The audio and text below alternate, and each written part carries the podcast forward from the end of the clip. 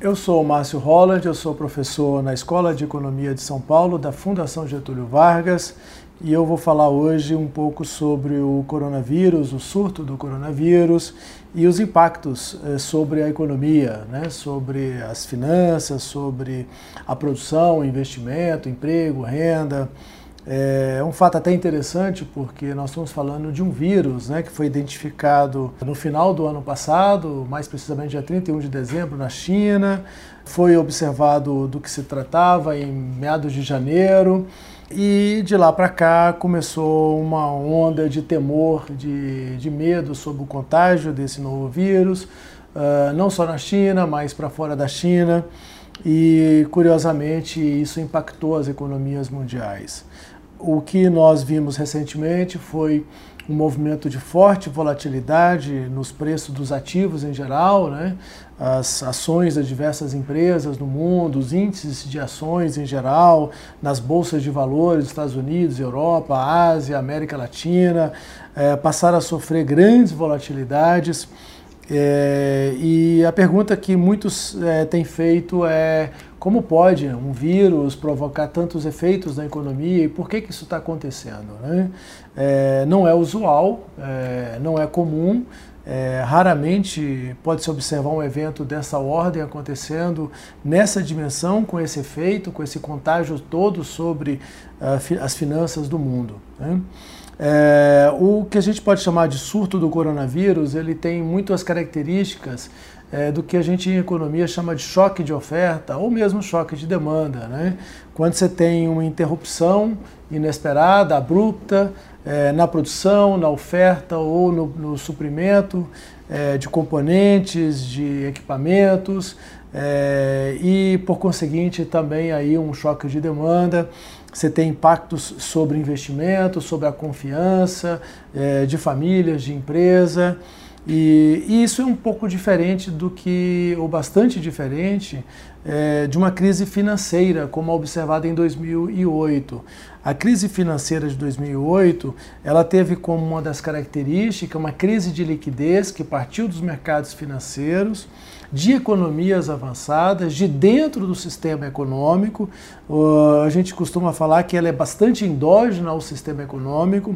Ela é, foi uma interrupção abrupta dos fluxos de capitais, uma interrupção abrupta da liquidez, do crédito e que provocou uma onda é, de falta de liquidez entre bancos, entre bancos e empresas, e empresas, e se esparramou pelo mundo a partir é, dos mercados, a partir dos mercados. O coronavírus é um fenômeno exógeno aos mercados, é um fenômeno que vem de fora, é, como se fosse quase uma guerra mundial, aparece externamente uh, e tem uma diferença, talvez parecida até de uma guerra mundial. Felizmente, a minha geração não, não experimentou isso, é, mas é, provavelmente é aquele efeito que a gente não sabe qual é o tamanho, quantos países serão envolvidos, qual a intensidade, qual a amplitude, quanto tempo vai durar.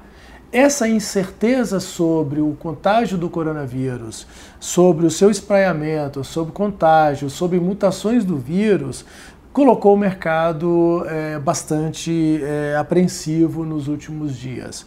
Uh, e é uma coisa muito parecida, provavelmente, fazendo uma metáfora apenas, com o que poderia ser uma coisa do tipo um fenômeno em economia de uma guerra. Né?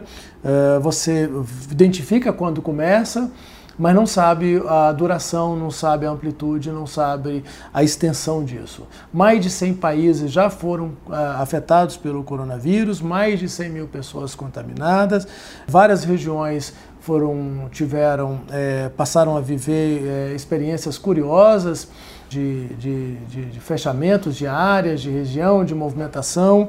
E o efeito disso, o primeiro efeito disso, é, quando a gente pergunta sobre como um vírus desse afeta a economia, o primeiro efeito é o efeito sobre a, o suprimento de partes, peças, componentes, insumos, bens de capital, máquinas, equipamentos, é, numa cadeia de suprimento global que parte da China.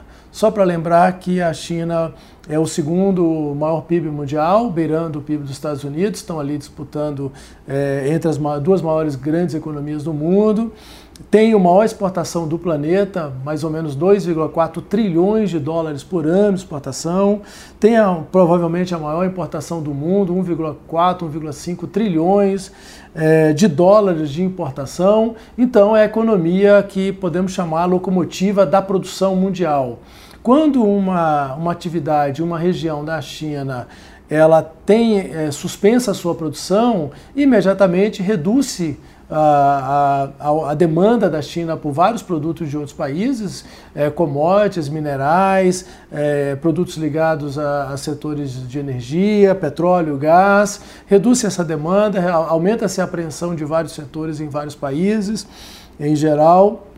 O segundo efeito é sobre os preços, né? os preços de commodities caem é, com essa queda de demanda. É, o terceiro efeito é um efeito de aversão ao risco, né? Uh, o mundo passa a ter um risco global maior, é, essa aversão global ao risco é, ela se intensifica em países emergentes como o Brasil. É, Para se ter uma ideia, em apenas um dia o risco Brasil subiu 40%, algo extraordinário.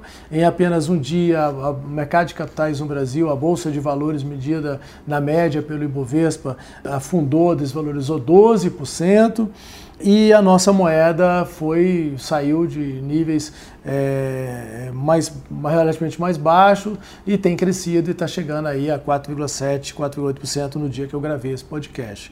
Uh, portanto, é, a discussão que surge hoje é sobre as consequências disso. Né? A primeira consequência é uma revisão do crescimento econômico mundial Uh, os organismos internacionais, analistas, especialistas, em geral, estão revendo para baixo o crescimento mundial desse ano, ou seja, independente da duração é, desse surto do vírus, independente da intensidade dele, ele já afetou a produção mundial, já afetou o fluxo de comércio mundial, já afetou o fluxo de investimento mundial e já afetou vários setores, especialmente os setores de serviço, como turismo em geral. Então, essa é uma consequência já dada, certamente, e independente do que venha acontecer de desdobramento, de contágio desse vírus, ele já afetou a produção mundial. Provavelmente mais desemprego, menor massa de salário, menor consumo, menor demanda, e obviamente o Brasil vai ser um país que também vai passar por um processo de revisão nas suas taxas de crescimento. Para você ter uma ideia, o Banco Central do Brasil divulga semanalmente as projeções de mercado para o crescimento do ano e de um ano seguintes em geral. E a previsão para o ano de 2020, no final do ano passado, estava na ordem de 2,3% para este ano. Muitos economistas já imaginavam que o Brasil podia crescer 2,5% ou até mais, inclusive, em 2020. A projeção de já no início de março já foi revisado para baixo de 2%, eh, e já tem economistas prevendo o crescimento de 1,5% para este ano para o Brasil, somente por conta desse estágio inicial do surto do coronavírus. O, o fato mais interessante a destacar é que quando nós olhamos os mercados financeiros internacionais, eles também estavam passando por uma experiência muito curiosa, uma certa exuberância.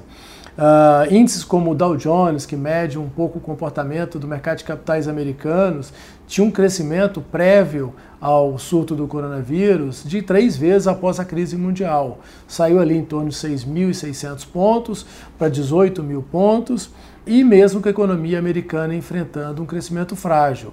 No Brasil, para se ter um parâmetro disso, desde o do período agora recente de início da agenda de reformas econômicas, a partir do governo Temer, o Ibovespa saiu de 50 mil pontos para quase 120 mil pontos. Então havia um certa, uma certa euforia, uma certa empolgação é, que não estava muito colado também com o que estava acontecendo com a atividade real. O coronavírus pode ser um gatilho de ajuste desses preços financeiros internacionais também.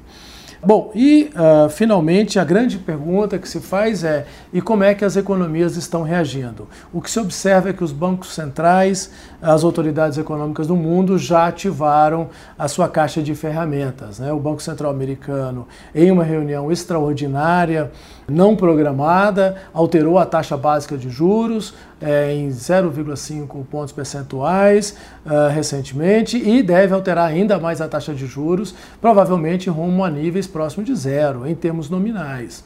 Uh, o Banco Central do Brasil já acusou o golpe e informou que, se continuar como está, deve reduzir ainda mais a taxa Selic, que hoje está em 4,25, pode ir para 3,75 ou 3,5. Lembrando que a taxa de inflação no Brasil esse ano deve estar em torno de 3,5%, portanto, o Brasil iria experimentar uma situação extremamente rara de taxa real de juros em torno de zero. Uh, enquanto isso, alguns países já vêm uh, informando que vão ativar também estímulos fiscais, uh, isenções na, na, na, nas, nas, folhas de salário, estímulos de gastos de governo, de investimento em geral. Então, os países já estão se armando para mitigar os efeitos desse surto do coronavírus, que é aquilo que a gente falou no início desse podcast, que é um choque de oferta também caracterizado, poderia ser caracterizado como um choque de demanda e que esperamos que seja curto. Se mais prolongado, provavelmente os efeitos vão se estender até 2021. Eu espero que vocês tenham gostado dessa, desse podcast. É, muito obrigado pela atenção de vocês.